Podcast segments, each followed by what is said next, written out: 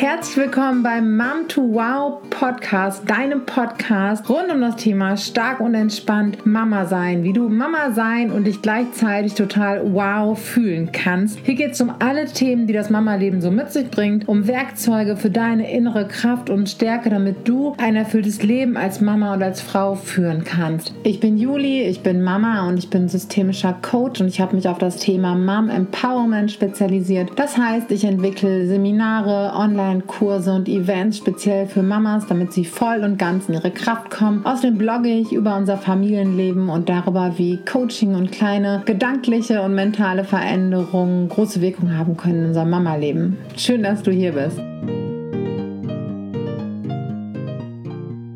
Ich möchte mal wieder einen kleinen Augenblick der Ruhe äh, nutzen, um eine Razzi-Fazzi-Folge aufzunehmen. Ich habe keine Ahnung, zu welchem Umfang an Podcasten und Bloggen ich in den nächsten Wochen komme.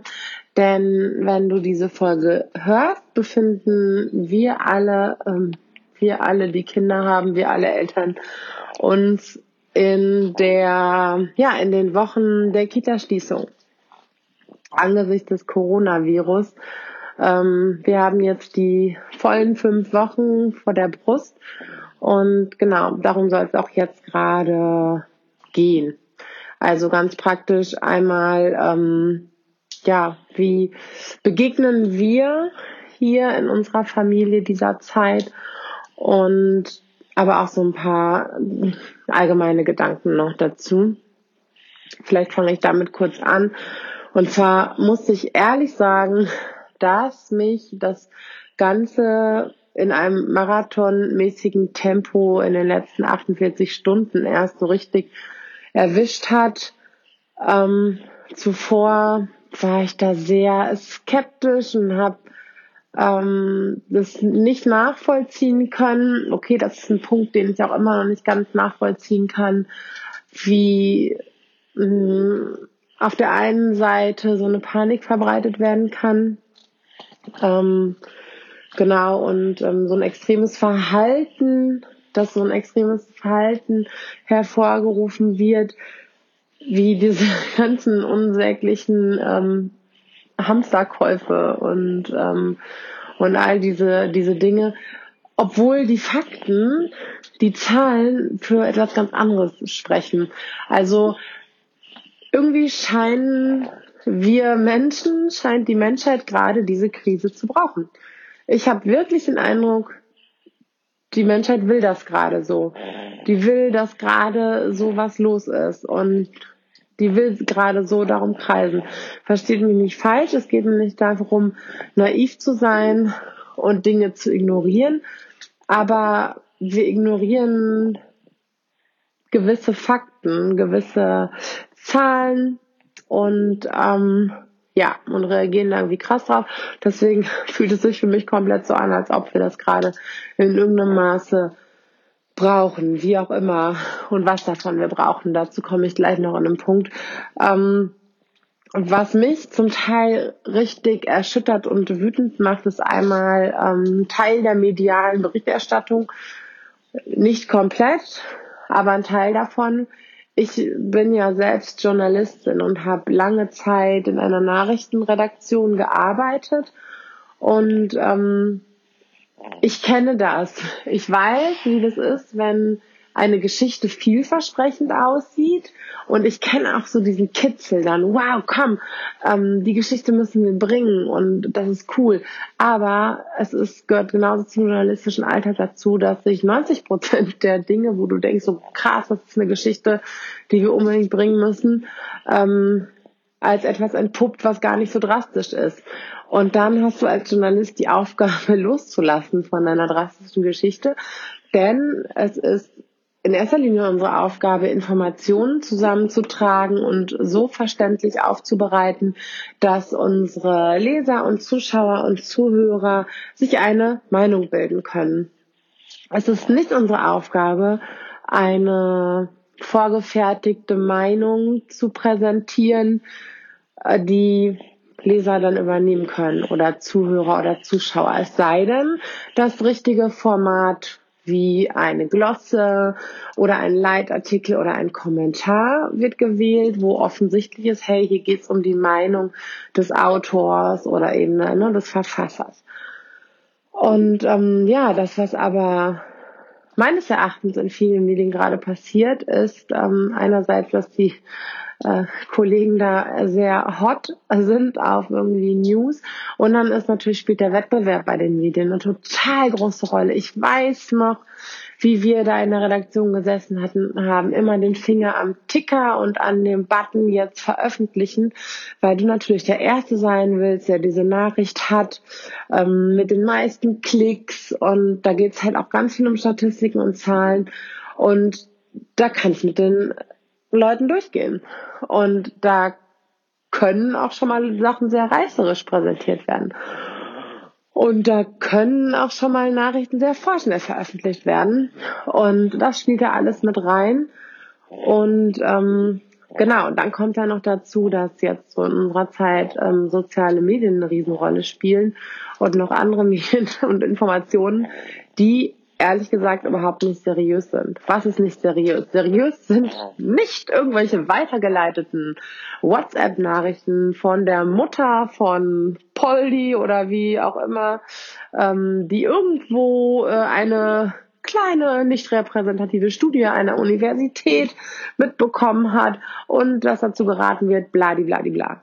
Leute, bleibt bitte kritisch und skeptisch und ähm, Seht euch die Informationen an, die seriös sind. Vom Robert Koch Institut, vom Gesundheitsministerium und aber auch da kritisch bleiben von großen unabhängigen Medien.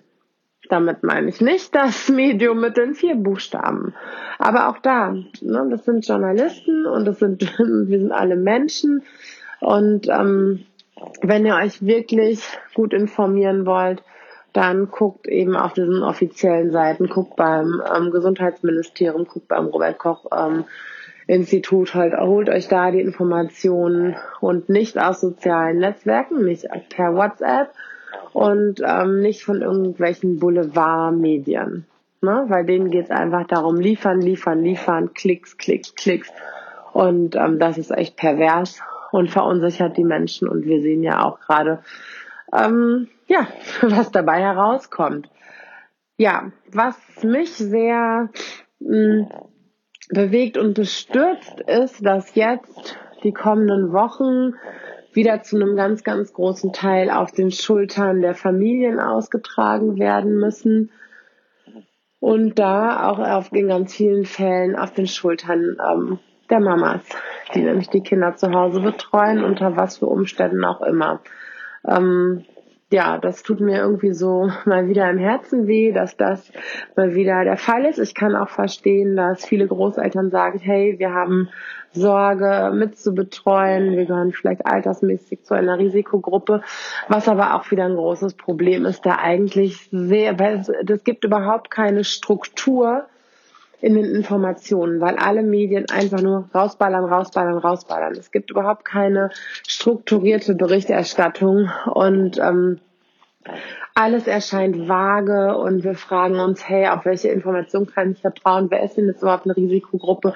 Dazu gehört aber auch, dass dieses ähm, ja, Krisenmanagement ähm, in der ganzen Welt nicht erprobt ist im Umgang mit ähm, ja so einer Art von Epidemie und ähm, ja, es gibt da überhaupt keine richtige Einteilung in Risikogruppe so und so, Risikogruppe so und so, Risikogruppe so und so und Empfehlungen, wie diese sich zu verhalten haben.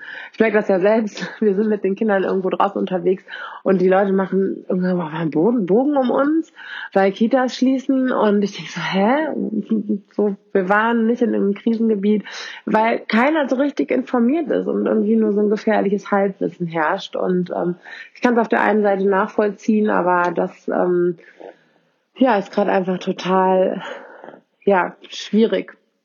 Und ich merke auch selbst, wie schwierig für mich die Situation ähm, ja einzuschätzen ist, so eine richtige Klarheit zu erlangen. Dazu kommt natürlich, klar, es ist ein neuartige, ein neuartiges ähm, Virus und ähm, da gibt es eben noch nicht ganz so viele Erkenntnisse drüber, aber trotzdem werden ganz viele Fakten leider ignoriert. Gleichwohl finde ich es jetzt auch, ähm, finde ich es jetzt auch okay und richtig, gewisse Maßnahmen zu ergreifen, damit wir eine Verbreitung eindämmen können. Und zwar, damit unser Gesundheitssystem nicht kollabiert und damit einfach den Menschen, die tatsächlich ähm, vom Coronavirus und Folgeerkrankungen betroffen sind, gut behandelt werden können. Ähm, genau, damit es genug Krankenhausbetten gibt, damit es genug Beatmungsgeräte gibt, damit all das nicht kollabiert, damit ähm, die Ärzte und das medizinische Personal nicht überlastet ist und all die, diese Dinge, um eben diese Verlaufskurve an Infektionen ähm, flach zu halten. Finde ich vollkommen richtig und das nehme ich auch gerne im Zuge unserer gesellschaftlichen Verantwortung in Kauf. Und deswegen haben wir uns ja auch äh, entschlossen, am Wow zu verschieben. Ich habe eine ganze Zeit gedacht, so hey, ist ja Quatsch. Ähm, oder naja, was heißt, ist ja Quatsch, aber ähm, war ich eigentlich ganz optimistisch. Und dann war die, ist die Stimmung ja mittlerweile auch so, also das ist, es ist eine, eine wunderschöne Veranstaltung und ich finde, es ist auch ähm, auf persönlicher Ebene für viele Teilnehmerinnen eine wichtige Veranstaltung, aber es ist nicht lebenswichtig. Und ähm, das ist eine Veranstaltung, wo wir am besten loslassen können und den Tag uns äh, einfach dem ganzen Prozess widmen können und nicht voller Sorge sein sollen, ob wir uns irgendwelche Viren weitergeben und an dem wir einfach ähm, gut und auch nah und lange und intensiv arbeiten möchten. Und dafür ist jetzt gerade einfach nicht die Zeit. Da können wir alle sehr schwer loslassen. Und ähm, ja, wir haben da vom Team her dann relativ schnell entschieden, dass wir auch unsere Verantwortung da wahrnehmen und ernst nehmen möchten und den Termin einfach zu verschieben. Es gibt jetzt äh, höchst sehr wahrscheinlich schon einen Folgetermin im Herbst, ähm, wenn jetzt die letzten Gespräche mit der Location ähm, geklärt sind, dann geben wir den bekannt und hoffen einfach, dass wir im Herbst schon auf einem besseren, besseren Weg sind.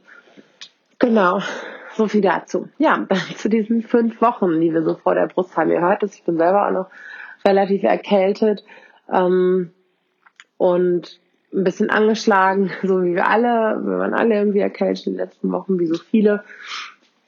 Und jetzt haben wir halt diese fünf Wochen vor der Brust. Wow.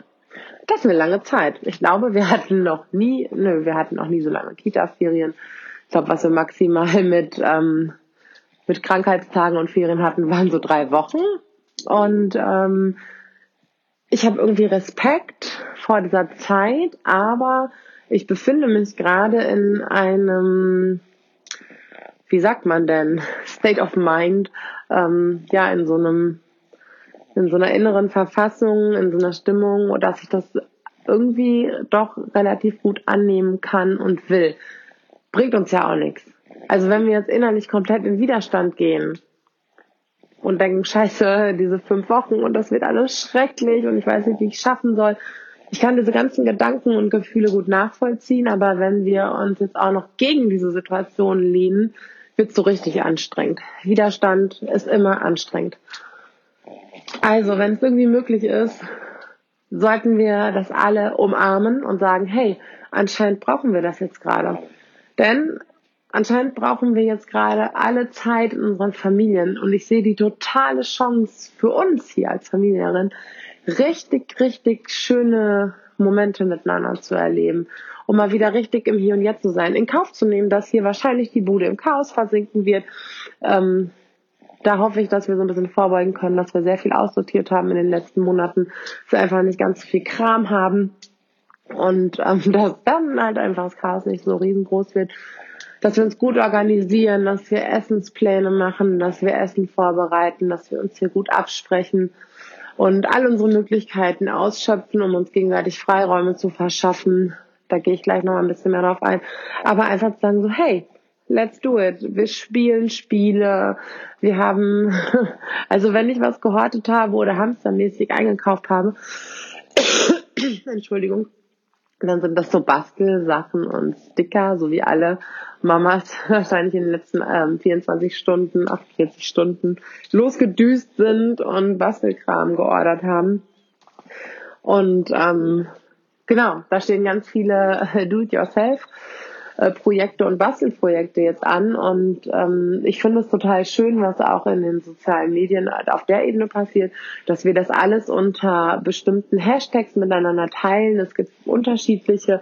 Ich finde den ähm, Panik, nee, Moment, Stopp. Spielen statt Panik total schön.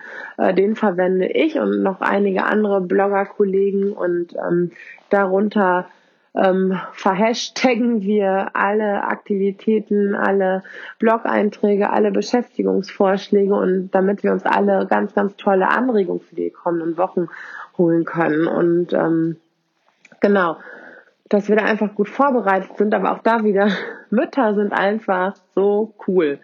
Ne, das ist so, hey, wie kann ich mich jetzt am besten dafür wappnen? Wie kann ich jetzt am besten gut in die Situation reingeben ähm, und dann bring it on? Und wir werden auch daran wieder wachsen. Wir werden diese Zeit schaffen. Wir werden hoffentlich ganz viele wundervolle Momente gemeinsam gesammelt haben mit unseren Familien, mit unseren Kindern. Ähm, wir machen das so, wir igeln uns nicht komplett ein. Wir treffen uns auch mit befreundeten Familien.